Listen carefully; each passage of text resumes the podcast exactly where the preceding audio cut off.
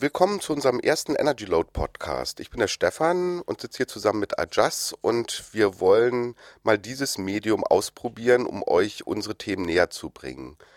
Unsere Themen, ihr wart ja sicherlich schon auf unserer Homepage Energy Load EU, sind Smart Grid, Energiewende, Elektromobilität, Stromspeicher, insbesondere Solarstromspeicher.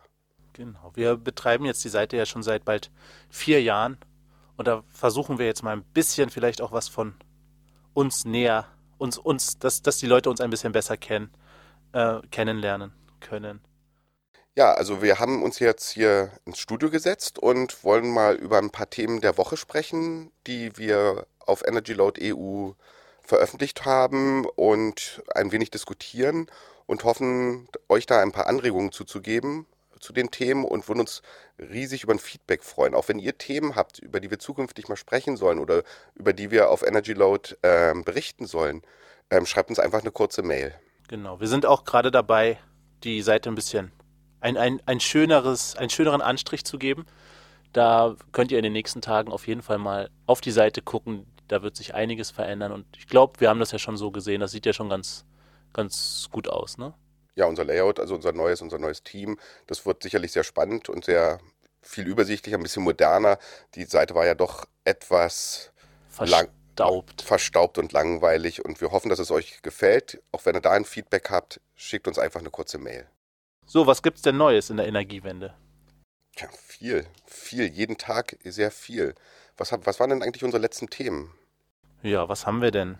Also was ich ganz spannend fand, war auf jeden Fall, dass irgendwie das, ähm, das ist ja Model 3, ne? Tesla Model 3. Ah, der große, der große Elon Musk. Ähm, hat jetzt angekündigt, dass es doch kein Solardach fürs Model 3 geben wird. Was er irgendwie immer, was er ja immer so leicht nicht angekündigt hat, aber mit dem Gedanken auf jeden Fall gespielt hat. Ähm, ja. Ist ja, jetzt nicht, hat er getweetet. Hat er getweetet. Ähm, es gibt ja mittlerweile diverse Autos mit Solardach, also Elektroautos mit Solardach. Da hat wohl Panasonic auch eine eigene Entwicklung zugemacht ähm, zu Solardächern für Elektroautos. Ähm, und dann gibt es natürlich noch diese reinen Solarautos. Also da fällt mir gerade noch das Thema Sion ein. Sion aus München, das Startup, was derzeit hier gerade durch Deutschland Probefahrten macht. Ähm, die Termine dazu könnt ihr auch bei uns auf der Energy Loud Seite finden. Sehr, sehr spannendes Unternehmen. Wir werden auf jeden Fall an einer dieser Probefahrten teilnehmen und euch berichten, wie, wie das war. Also ich denke mal, das wird spannend.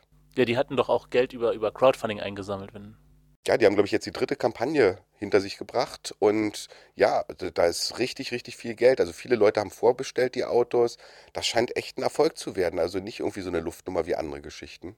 Hm, ja, nee, das, das glaube ich auch. Das wird sich halt zeigen. Es ist ja auch gar nicht so teuer, ne? Es soll dann irgendwie keine Ahnung, im Bereich 15.000, 20.000? Ja, nee, unter 15.000 äh, plus Batterie natürlich. Das ist ja immer die Geschichte mit der Batterie. Ach, die Batterie muss man extra kaufen? Ja, das Mieten wird noch nicht so, ich habe das noch nicht so ganz verstanden. Aber das schauen wir uns, wenn wir die Probefahrt machen, mal genauer an und reden mal mit den Leuten vor Ort.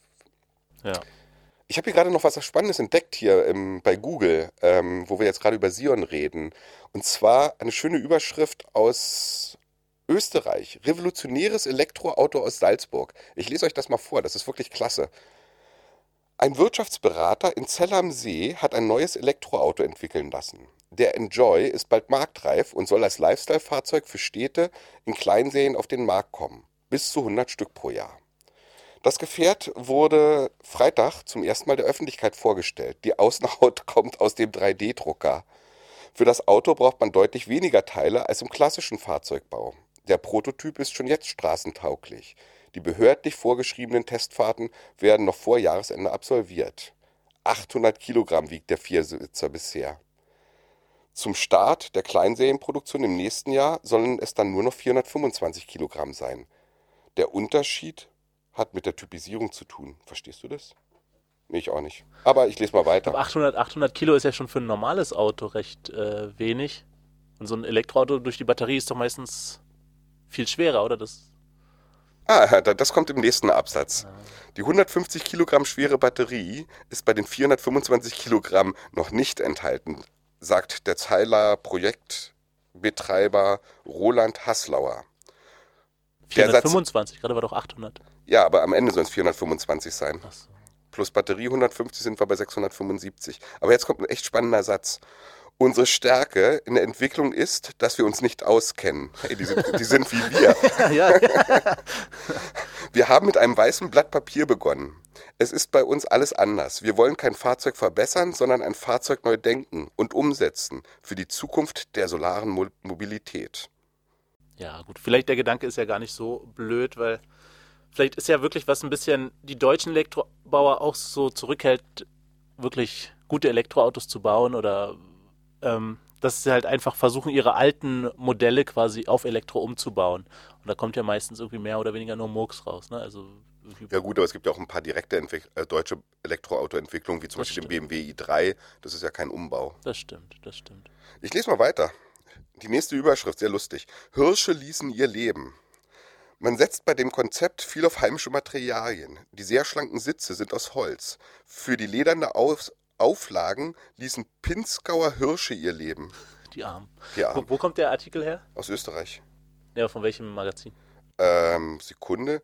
ORF.at. Salzburg at ORF.at. Irgendwie so eine, so eine Unterüberschrift Hirsche ließen ihr Leben, soll ja gleich die Grünen abschrecken, oder?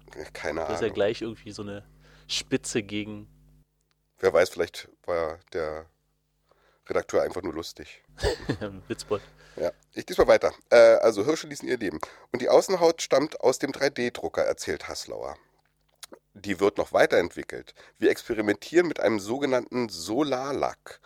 Der ist in der Lage, wenn das Fahrzeug steht oder fährt, Energie zu erzeugen und damit die wesentlichen Systeme ausreichend zu versorgen. Mhm. Also, ich, was verbraucht so ein Elektroauto? Ich, ich irgendwie, ich glaube, im Prinzip mehr oder weniger, wenn man wenig fährt, so viel wie, wie, wie die Wohnung verbraucht oder sowas, ne? In die Richtung, ja. So, und wenn ich mir eine Solaranlage auf mein ganzes Hausdach baue, dann kann ich vielleicht maximal mit 100% Eigenverbrauch 80% von meinem ähm, Haushalt, von meinem Haushaltsbedarf decken. Und dann mache ich auf die kleine Fläche vom Auto, mache ich ein, irgendwie ein Solardach oder, oder einen Solarlack von mir aus. Und dann soll ich den gleichen Strombedarf daraus decken können weiß ich auch nicht, aber auch beim Sion äh, gibt es ja in der Außenhaut, ähm, dieses Münchner Startup, über das ja, wir gerade ja. gesprochen haben, gibt es ja in der Außenhaut auch irgendwie Solarmodule, aber also viel wird das nicht bringen. Und ich meine, wir haben ja gerade darüber gesprochen, ähm, Elon Musk sagt, das Tesla Model 3 kriegt kein Solardach. Also der, der weiß schon, was er tut und weiß, warum er das nicht tut. Ja, wahrscheinlich. Ich denke, das ist halt auch ein nettes Gimmick, was wahrscheinlich irgendwie Schlagzeilen bringt, aber praktisch wird es wahrscheinlich nicht viel bringen. Wir werden sehen. So, Schlüssel braucht man beim Enjoy nicht. Netzhautscans und Fingerabdrücke ermöglichen bis zu 25 Personen die Nutzung eines Exemplars. Ziel der Designer war, in dem Kleinwagen möglichst viel Raum zu schaffen. Entwicklungschef Tom Jäger betont, er habe viel Raumgefühl in dem kleinen Auto bekommen. Unser Konzept ist klasse. Na, das würde ich als Entwicklungschef auch sagen, dass mein Konzept das Beste ist. Ja, natürlich. Also, Energy Loud ist ja auch die größte Seite, ja. die es überhaupt gibt. Ja. Also ich verstehe halt auch immer nicht, was, ähm, das ist ja auch, glaube ich, beim Model 3 auch so, dass es, der, der, dafür soll es ja auch keine Schlüssel geben, sonst soll man ja irgendwie per Handy-App dann öffnen können oder sowas. Was natürlich schlecht ist, wenn mein Handy mal keinen Strom mehr hat oder sowas. Ja, dazu haben wir ja auch mal was gelesen, dass da einer in der Wüste stehen geblieben ist, weil er sein Auto nicht mehr aufbekommen ja, hat, weil er keinen Strom hatte. Ich weiß nicht, warum, warum gibt es denn so einen Hass gegen den guten alten Autoschlüssel? Ich finde den gar nicht so schlimm. Ehrlich gesagt. Das, so einfach nur Innovation des, der Innovation willen, weiß hm. ich nicht.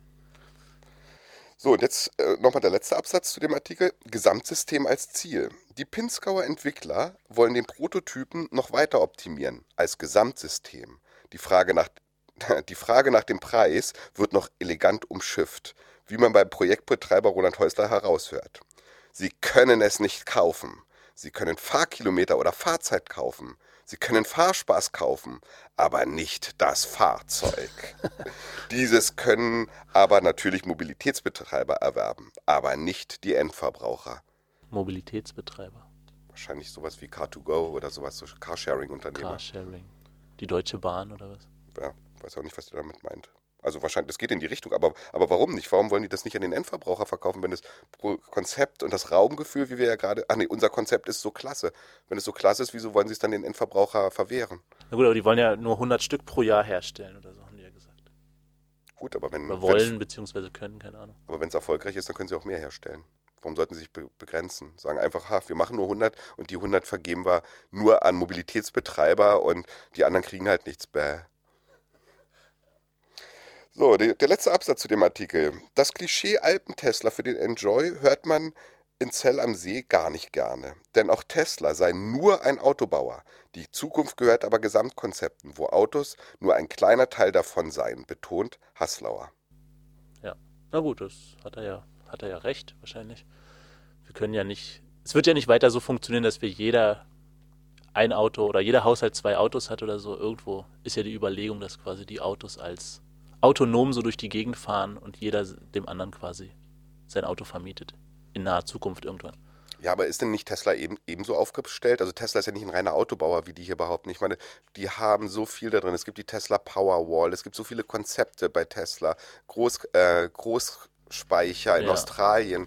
Also ja, Tesla ähm, will quasi auch das ganze Ökosystem für, für die individuelle Mobilität letztlich bereitstellen, glaube ich. Solardach, Batteriespeicher im Haus und dann halt das, das Auto noch dazu, mehr oder weniger. Aber es soll ja, glaube ich, schon wie bei Apple quasi das geschlossene Ökosystem werden. Was hältst du eigentlich von dieser ganzen Geschichte mit Solar City und dem Solardach? Also ich meine, warum hat Tesla Solar City übernommen? Wirklich um da ein integrierter Hersteller zu werden oder ist das eher so ein bisschen gemauschelt? Ich glaube, sein Cousin war ähm, Vorstand oder Gründer von Solar City. Wie, wie schätzt du das eigentlich? Ja, also ich, ich glaube, dass Natürlich macht es halt Sinn, eben um dieses Ökosystem zu schaffen, war das wahrscheinlich ähm, sowieso sinnvoll, dass, das zu, ähm, dass man das alles in einem, in, als ein Unternehmen anbietet. Auf der anderen Seite ist halt die Frage, warum, warum jetzt? Ich meine, es hat halt Elon Musk war da vorher schon dran beteiligt. Da hat er halt seine drei Unternehmungen, irgendwie Tesla, SolarCity und SpaceX. Und ja, warum, warum genau letztes Jahr oder wann das war? Hm. Ähm, das ist gab halt irgendwie finanzielle Probleme scheinbar bei, bei Solar City. Und es war, glaube ich, eine, letztlich war es eine Rettungsaktion für seine, für sein Invest, Investment und auch für seine Cousins irgendwo.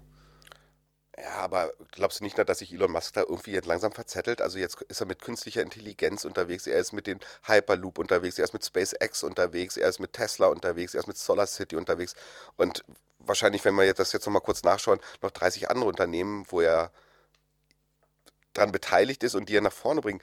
Ich meine, welche Rolle hat denn Elon Musk überhaupt überall? Der kann doch, man kann doch nicht alles richtig machen. Ist er nur irgendwie der Marketing-Guru, der die Sachen gut verkauft? Im Hintergrund sind die Ingenieure, die entwickeln die, äh, die Produkte? Ja, so in die Richtung geht es ja irgendwie. Aber ich finde halt auch, dass es, dass es sehr, sehr vieles und es ist ähm, irgendwie unseriös langsam wirkt, es kann ja, es kann ja einer gar nicht so viel machen. Und irgendwo muss man sich ja auch konzentrieren. Man kann nicht gleichzeitig zum Mars fliegen und gleichzeitig irgendwie die Welt retten und gleichzeitig äh, Chips in Gehirne pflanzen. Ich glaube, das ist, das ist einfach zu viel und ich weiß halt nicht, ob das. Es klingt, ich weiß es nicht, ob das so ein bisschen Verzweiflung ist oder was, weil, es halt, weil halt vielleicht, damit eben solche Sachen in äh, die Schlagzeilen sind und nicht irgendwie, dass Tesla-Arbeiter langsam sauer werden oder dass, dass äh, Model 3 in Verzug gerät oder solche Sachen. Also er kann ja damit ganz gut die Negativschlagzeilen so ein bisschen ausblenden. Ich denke auch, er sollte da mal eine Sache zu Ende bringen. Ich meine, Tesla ist eine großartige Sache. Es sind nun mal die tollsten Autos, was die Reichweite betrifft. Sie sind alltagstauglich, ähm, sind halt noch relativ teuer. Aber mal eine Sache richtig zu Ende bringen und ein gutes Tesla Model S, ein gutes Tesla Model X und wenn das Tesla Model 3 jetzt für den Massenmarkt wirklich auf den Markt kommt und ja. auch in der Preislage zwischen 30.000 und 40.000 Euro, das das kann doch nicht so schwer sein, sich mal auf eine Sache zu konzentrieren und die, ja, die mal zu Ende zu bringen. Ja, ja ich glaube, da werden wir ganz schön kritisiert werden jetzt, wenn wir was Böses gegen, gegen Elon Musk sagen. Aber, aber ich finde halt, für mich persönlich ist der Hype halt so ein bisschen vorbei und ich finde, es ist, es wird halt langsam, es wird halt langsam, es geht halt langsam so ein bisschen ins Absurde manchmal, was, was er halt für, für Aussagen macht auch und so weiter. Ähm, auch, auch dieses ganze, dieses Horrorszenario, was er mit der künstlichen Intelligenz an die Wand malt, ähm, zum Teil, dass wir, wir werden alle sterben. Und da müssen wir mal schauen. Also vielleicht also ist das halt auch sein, vielleicht ist das ja auch sein ganzes ähm, Geschäftsmodell quasi. Schwarzmalerei letztlich. Die, die, die Erde, die Erde wird zerstört wegen Klimawandel, deswegen müssen wir zum Mars und deswegen brauchen wir eben auch ähm, erneuerbare Energien, was ja auch, was ja auch irgendwo richtig ist. Aber ich glaube, das ist schon Teil des Konzepts bei ihm halt, ja, schwarz zu malen irgendwo. Ja, Marketing über Angst. Ja, genau. Problem schaffen, Problem lösen. Genau, Problem schaffen, Problem lösen. Das ist ein schöner Ersatz. Also ich meine, ich muss, ich muss ja zugeben, ich habe ja Elon Musk, also wir beide verfolgen ihn ja intensiv und waren ja bei fast jünger und haben unseren Guru gesehen ja. und sehen das jetzt äh, durchaus immer ein bisschen kritischer auch unter unseren Lesern, wie wir an unseren Kommentaren sehen oder auch bei Facebook, wenn unsere Artikel kommentiert werden, da gibt es ja auch kein, da gibt es ja nur schwarz oder weiß. Also entweder du bist Elon Musk jünger und er ist ein großer Guru oder du magst ihn überhaupt nicht und wenn du dann auch nur halbwegs kritisch was berichtest, bist du sofort ja. der Tesla-Basher, der alles kaputt macht. Ja, also das ist sowieso eine Art der Kommunikation, die mir gar nicht gefällt. Also Tesla polarisiert anscheinend schon extrem. Ja, ja aber das, ich meine, das ist ja das Internet in 2017, dass man irgendwie entweder 100% Freund oder 100% Feind ist. Ne? Also das ist ja einfach die Kommunikation im Internet, die auch so ein bisschen in eine schlechte Richtung gegangen ist. Ja, zumindest ist es klarer. Ich weiß, wofür jemand steht. Ja oder nein, binär, 0, 1. ja, ist nicht mehr so kompliziert, sich mit den Leuten ja. auseinanderzusetzen. Ja, ja gerade bei Twitter, wenn man dann 140 Zeichen hat, dann ist halt keine, ist halt kein Platz für Grautöne. Ne? Da gibt es halt nur Hü oder Hot. Ja, ich glaube, jetzt haben wir erstmal genug über das Thema Tesla gesprochen und einen schönen Aufhänger hier durch so einen zufällig im nee, Netz glaub, gefundenen Artikel ich glaube, damit das auch nicht falsch verstanden wird. Also letztlich, glaube ich, sind wir beide auch noch ähm, durchaus, ist das, ist das durchaus lobenswert, was Tesla macht. Ich meine, die haben jetzt mehr oder weniger allein das Elektroauto irgendwie cool gemacht. Und das sollen die auf jeden Fall auch weitermachen und da wünschen wir denen auch viel Erfolg. Also, aber ich habe halt, ich habe halt schon irgendwie Bedenken, dass es, dass, dass er zu hoch gepokert wird einfach. Und wenn ich meine, wenn Tesla scheitert, dann ist das, dann wirft das wahrscheinlich die gesamte Elektromobilität um fünf oder zehn Jahre zurück. Das glaube ich halt auch. Wenn das jetzt so mit Pauken und Trompeten kaputt geht, dann, dann wird BMW und werden die anderen halt auch erstmal sein lassen. Und den sauberen Diesel weiter fördern. ich habe letztens einen schönen Artikel in irgendeiner Schweizer Zeitschrift gelesen. Ich weiß jetzt gar nicht mehr, was es war. Das war von dem Gründer von Tesla, also der ja vor Elon Musk da war. Der hat mal zur Elektromobilität oder er hat zur Elektromobilität gesagt, also er hat zwei Thesen aufgestellt. Das eine war, ähm, warum sind Elektroautos alle so hässlich? Was er behauptet, okay, das ist Geschmackssache. Er sagt halt, ähm, Elektroautos sind deswegen so hässlich, damit die Leute es nicht kaufen. Es ist also im Prinzip ein perfider Plan der Industrie, damit sich die Elektromobilität nicht durchsetzt. okay. Und die, den anderen Punkt, also das untermalt er auch damit, als er ähm, sagt, es muss wohl irgendwie Anfang der 1990er gewesen sein, als Kalifornien sehr harsche Umweltstandards eingeführt hat. Dann kamen plötzlich alle mit Elektroautos auf den Markt, die grottenhässlich waren, die nicht gut funktioniert haben, die keine Reichweite hatten, aber sie mussten sie halt wegen irgendwelchen Flottenverbrauchsthemen auf den Markt bringen. Und dann ein paar Jahre später wurde dieses Gesetz gekippt und von einem Tag auf den anderen gab es kein Elektroauto mehr in Kalifornien zu kaufen. Okay. Also auch sehr lustig, wie ja. sich da ja, das entwickelt hat. Ich glaube, Elektroautos, die sind ja meistens irgendwo relativ, bis auf den Tesla sind die ja meistens irgendwo relativ rund und süß und, und ich glaube, das hat halt damit zu tun, um, um quasi den Leuten so, weiß nicht, bestimmt irgendwie Ängste zu nehmen, unbewusst oder sowas. Ich glaube, das. Aber es gibt ja jetzt mittlerweile viele Neuentwicklungen, also die ja auf den Markt kommen werden oder am Start stehen. Hier, hier Lucid Air ist doch zum Beispiel eins. Ich meine, das ist ja eine Rakete, das ist ja eine Sportrakete, wird wahrscheinlich ein Vermögen kosten. Aber was, da habe ich letztens was gelesen hier, ähm, Geschwindigkeitsrekord, 378 Stundenkilometer ja. mit einem Elektroauto. Ich meine, was für ein Wahnsinn. Wahrscheinlich haben die da hinten in, an der Batterie noch ein Atomkraftwerk angebaut, damit der Strom, damit genug Strom da ja. ist, um den so zu beschleunigen. Ja. Ja, wobei halt solche Rekorde auch immer irgendwo albern sind. Ne? Also die, das braucht halt kein Mensch. Das, ähm, das, soll, das ist ja ein Serienfahrzeug, was irgendwie mal, das soll man halt so, so mehr oder weniger kaufen können wie, wie lange fährt man denn mit so einem Elektroauto mit, mit 300 Stundenkilometern? Wahrscheinlich kommt man da keine 50 Kilometer weit und dann ist, das auch leer. vor allem aus den USA. Ich meine, also im Zweifelsfall erstmal find erstmal eine Straße, wo du so schnell fahren kannst. Also ja. das findest du höchstens äh, in Frankfurt, äh, um Frankfurt morgens um sechs am Sonntag. Da kannst ja, du mal so ein Tempo ja, fahren. Aber. Na gut, da werden wahrscheinlich die Leute, da wird bestimmt ein bestimmtes Klientel angesprochen, die halt höher, schneller weiter. Ja, wahrscheinlich. Und das ist ja, das ist ja sowieso bei Elektroautos, da haben wir auch öfters mal äh, auf Energy Load dann einfach so Berichte, Rekord hier und Rekord da. Ähm, das war irgendwie der eine in dieser Woche oder in der letzten mit diesen 378 Stundenkilometern, was der Lucid Air schafft. Das andere war ja, dass jemand mit einem Opel Ampera E irgendwie 754,9 Kilometer weit gefahren ist, bevor der Akku leer war. Ja, aber dazu muss man sagen, also das ist eine Pressemitteilung von Opel gewesen, die wir veröffentlicht haben. Das Aha. ist auch so gekennzeichnet. Ähm, wenn man sich das mal genauer anguckt, auch ähm, den Bericht dazu, ich glaube, ähm, auf YouTube war da auch ein entsprechender äh, Film zu, ähm, der ist dann irgendwie von Görlitz nach Aachen wollte er fahren, wenn ich es richtig im Kopf hatte. Und ähm, aber ist so stromsparend, als es nur geht, gefahren. Also irgendwie mit 40 oder 60 über die Landstraße gekrochen. Und die und Sitze ich, ausgebaut. Sitz, ja, all, all, also allen möglichen Kram. Und ich weiß nicht, die haben, glaube ich, zwei Tage für diese Strecke gebraucht, okay. um, das zu schaffen. Also das ist ja auch irgendwie alles nicht realistisch. Und jetzt kommen wir ja gleich mal damit zu dem immer wiederkehrenden Thema und auch bei uns, ähm, das ist ja diese Reichweitenangst. Alle reden, also wie hast du das vorhin so schön gesagt, ne? jeder hört Elektroauto und schreit sofort, oh Gott, ich komme nicht mit einer Tankfüllung von Berlin nach Bozen ja. und kann die nicht mit 250 Stundenkilometer fahren, ja, ja. wie beim, beim Diesel. Aber wer fährt denn eigentlich so eine Strecken? Die, die, wie lang fährst du zur Arbeit? Fünf Kilometer hin, fünf Kilometer zurück.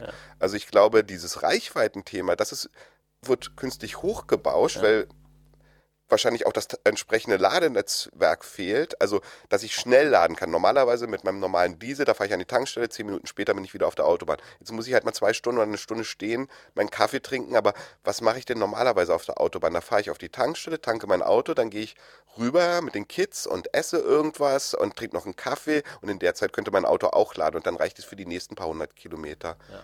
Ja, und es ist halt, ist halt das einmal im Jahr, dass man irgendwie mit einem Auto das dass man es einmal braucht, um im Urlaub zu fahren, wo man wirklich wahrscheinlich über 1000 Kilometer vielleicht mal fährt. Im Normalfall kommt das ja gar nicht. Wenn man nicht gerade Vertriebler ist oder sowas, dann spielt das ja gar keine Rolle normalerweise. Ich sehe hier ein etwas anderes Problem, nämlich gar nicht das auf der Langstrecke, sondern das in den Städten. Also dann wird ja gesagt, okay, das sind ja nur wenige Kilometer, also benutzen wir diese Elektroautos für die Städte oder urbane Mobilität. Ähm, aber da haben wir wirklich ein Problem aus meiner Sicht hier mit der, Elektro äh, mit der Ladestation Infrastruktur. Es gibt mittlerweile schon einiges an Elektrotankstellen. Also gerade hier in Berlin ist ja einiges zu sehen, aber es wird eng. Also es wird jetzt immer enger, überhaupt einen freien Platz zu finden. Ich habe auch letztens was gelesen aus Norwegen. Ähm, ich weiß gar nicht mehr, wo das war. Da warnt der Verband der Elektroauto, Elektromobilität davor, sich neue Elektroautos in Norwegen anzuschaffen, was ja die höchste Elektroautoquote in, auf der ganzen Welt hat, weil nicht mehr genug Ladepunkte da sind. Also die sagen, wenn du kauf dir eins mit der staatlichen Förderung, wenn du ein Haus hast und es zu Hause laden kannst. In den Städten sind alle Ladepunkte, alle Ladestationen zugeparkt wie nichts. Du kriegst das Auto nicht mehr voll. Also Jetzt sind wir hier bei dem Problem. Was brauchen wir zuerst? Brauchen wir mehr Elektroautos oder brauchen wir zuerst eine bessere Ladeinfrastruktur? So? Ja, das ist das klassische Henne-Ei-Problem irgendwo, ne? Ja, vielleicht sollte man da mal irgendwie ein bisschen Incentives für die Stationbetreiber schaffen, ähm, dass einfach gerade in Ballungsräumen mehr Ladestationen aufgebaut werden. Ja, ich hatte ja mal für eine Crowdfunding-Plattform gearbeitet, wo wir halt erneuerbare Energieprojekte realisiert haben. Und da haben wir ja auch mal irgendwie diskutiert, quasi Ladestationen über, über Crowdfunding irgendwie zu finanzieren oder so. Aber es gibt halt einfach überhaupt kein Geschäftsmodell dafür. Die hat halt damals irgendwie hat eine Ladestation so um die 50.000 Euro gekostet. Und es hat sich halt einfach nie rentiert. Keine Ahnung nach was weiß ich wie vielen Jahren. Aber da, da gibt es aber eine ganz schöne Entwicklung. Also ich meine, da gibt es ja einige Sachen, die man sieht. Wer betreibt denn diese Ladestation im Moment? Es gibt einige Mobilitätsbetreiber oder Dienstleister, aber das sind ja hauptsächlich die ähm, Energieversorger. Ja, das ist ja. eine Enel, es ist eine RWE, RWE Vattenfall und Co. Ja. Ähm, ist das nicht für die ein neues Geschäftsmodell, um ihren Strom zu verkaufen? Wir lassen jetzt mal die Frage weg, woher der Strom kommt, ob das grüner Strom ist oder Atomstrom, das können wir ja nachher nochmal diskutieren. Aber eigentlich, die brauchen ja neue Abnehmer. Ich hatte letztens so, so eine komische Idee, dass ich gesagt habe, die Elektromobilität ist doch das Beste, was den Energieversorgern passieren kann. Sie müssen nicht mehr der teure Kohle oder ähm, sie werden plötzlich, vorher waren die Verkäufer für den, für, den, für den Antrieb, für den Strom die ganzen großen Ölkonzerne, die Shells dieser Welt. Und plötzlich können die RWEs dieser Welt sich neue Geschäftsmodelle erschließen, um, um ihren Strom zu verkaufen. Ist natürlich die Frage, ähm, wo kommt der Strom her, den sie machen? Also äh, verfeuern sie Öl, dann werden sie, sind sie ja im Prinzip wie eine Shell. Also Öl ins Kraftwerk, aus, Kraftwerk, äh, aus Öl im Kraftwerk wird Strom und daraus wird Mobilität. Oder woher kommt die Energie eigentlich? Ich meine, im Moment, wenn jetzt auf einmal wirklich irgendwie in den nächsten drei Jahren eine Million Elektroautos auf der auf der Straße in Deutschland sind, dann. Glaubst du immer noch an, an die Geschichte von, von Frau Merkel? Ja, da glaubt sie ja selber schon nicht mehr dran, aber, aber ich meine, es würde halt, äh, das ist halt immer recht kurzfristig gedacht einfach. Wo, wo kommt denn dann der Strom her? Da müssen wir halt doch die Atomkraftwerke erstmal länger betreiben, oder wie? Oh, jetzt machen wir uns keine Freunde mit dem nee. Podcast. Nee, aber, aber jetzt ernsthaft, wie, wie funktioniert das denn dann? Einfach jetzt eine Million Elektroautos irgendwie auf die Straße stellen, da, da gibt es ja dann Probleme, über die sich scheinbar keiner so richtig Gedanken gemacht hat. Na, wir hatten letztens vor ein paar Tagen so einen schönen Artikel vom Konstantin, Konstantin Heiler, einer unserer Autoren, auf der, der hat über den Energie- und Klimafonds in Österreich be äh, berichtet, wo genau diese Fra dieser Frage nachgegangen wird, wenn mehr Elektroautos auf der Straße sind, würde das wirklich den Stromverbrauch so erhöhen, dass das die bestehenden Kraftwerke nicht bewältigen können? Okay gar nicht gesehen. Hast du gar nicht gesehen? Na, dann ist wirklich spannend. Mal. Ja, äh, ist wirklich spannender Artikel, ähm, aber am besten lest du den mal selber. Also der Konstantin, der bringt uns ja immer wieder spannende Themen aus Österreich. Das ist unser Mann in Österreich, in Wien. An dieser Stelle mal schöne Grüße an den Konstantin und an das schöne Wien. ähm, vielen Dank, dass wir dich bei uns haben und das macht riesig Spaß, mit dir zu arbeiten. Ich habe den Artikel hier gerade mal vor mir. Ich lese dir mal da den entscheidenden Absatz zuvor. Ähm, der Umstieg passiert nicht von heute auf morgen. Annahme. Stellen Sie sich vor, morgen würden nur noch Elektroautos unterwegs sein. Wir müssten Atomkraftwerke hochfahren, um den ganzen Strombedarf zu decken, oder? Nein, so der Klimafonds. Würden in Österreich von heute auf morgen eine Million Elektroautos auf, die, auf den Straßen unterwegs sein, stiege der Strombedarf von, einer, von seinem derzeitigen Level um 3,6 Prozent. Bei 5 Millionen Pkw wären es 18 Prozent. Einer Studie der Technischen Universität Wien zufolge wären jedoch bis zum Jahr 2030 eine hundertprozentige Abdeckung des österreichischen Strombedarfs mit erneuerbaren Energien möglich. Dabei könnten auch die Akkus von E-Pkw eine tragende Rolle spielen. Das ist ja eh noch eine ganz spannende Ecke, äh, ganz spannendes Thema. Ähm, die Akkus von Elektroautos zu nutzen für ja, um den Strom oder um die ganzen Lastspitzen und äh, als Puffer für die ja. Haushalte. Ja, was da als Vehicle to Grid auch immer wieder das Thema ist. Stimmt, dazu das hat man ja auch vor kurzem einen ganz äh, interessanten Artikel, ne? Ähm, ja, das ist auf jeden Fall, das ist auf jeden Fall ein spannendes Thema. Wobei ich dann ja wieder Angst hätte, dass, keine Ahnung, dass ich dann ins Auto steige und mein Akku dann nur auf 60 Prozent wäre, wenn ich im falschen Moment einsteige. Vielleicht. Ich glaube, dass diese ganze Geschichte noch nicht zu Ende gedacht ist. Also da ist schon einiges am Machen, am Tun. Da gibt es Studien drüber, Feldversuche. Da war auch, glaube ich, vor, vor ein oder zwei Jahren ein großer Feld oder ist ein großer Feldversuch in Berlin. Aber ähm, genau diese Themen lasse ich fremde Leute an meinen Akku. Und der Akku ist doch wohl jetzt das Heilige am Elektroauto, weil das ist das teuerste, das ist das, der zentrale Punkt. Ja, das ist das Entscheidende. Dann, dann kommt wieder das Thema Reichweitenangst auf, was wir vorhin hatten ja, das Thema Vehicle to Grid sollten wir uns mal separat intensiver vornehmen. Ich meine, wo man da, wo wir ja auch wieder zu Tesla kommen können, die ja irgendwie auch jetzt bei dem Hurricane in Florida doch irgendwie den Leuten noch extra Kapazität freigeschaltet haben oder irgendwie was. Ja, das, das war ganz lustig. Also daraus, da hat sich, oder da wurde der Öffentlichkeit erst bewusst, dass in allen Tesla-Modellen im Prinzip die gleichen Akkus mit der gleichen Kapazität verbaut sind, aber bei den günstigeren Modellen einfach ein Teil der Kapazität weggeregelt ja. wird. Ich glaube, die haben zwei verschiedene Akkus. Ne? Die haben, glaube ich, einen 75er und einen 100er oder sowas. Aber jedenfalls in den zwei günstigeren Modellen, in den 75er und dem 60er, ist halt der gleiche Akku. Und der wird halt mit Software äh, abgeriegelt. Habe da letztens auch einen schönen Kommentar zugelesen. Da hat sich jemand wirklich drüber beschwert, hat gesagt, ich habe das den 60er gekauft, habe aber eigentlich einen 75er Akku drin, der gehört mir doch. Was hat Tesla eigentlich für ein Recht, mir den Akku abzuregeln? Ja. Geld. Ja, Geld, aber ich meine, letztlich haben sie ja auch den, ich meine, das wird ja, glaube ich, auch in, in, in, in, in anderer Hardware, Konsumentenhardware wird das ja ganz gerne gemacht, dass da nicht alle Funktionen gemacht werden. Aber beim Auto, was halt irgendwie mehrere Zehntausende Euro kostet, finde ich das halt ehrlich gesagt auch nicht so ganz in Ordnung. Aber auf der anderen Seite jetzt vergleichen wir es mal wieder mit unserem konventionellen Verbrennungsmotor. Ähm, wie häufig hört man, dass Leistungssteigerung mit Chip-Tuning möglich ist? Ja, das, das heißt stimmt. ja auch, das ist ja nur ein Software-Update, ähm, was raufgespielt wird und das Auto hat mehr Leistung. Also da ist ja nicht plötzlich ein größerer Motor drin oder mehr Hubraum ja. oder was auch immer. Also ja, das guter Punkt, ja. Ja, Also passiert auch häufig. Ja, das stimmt.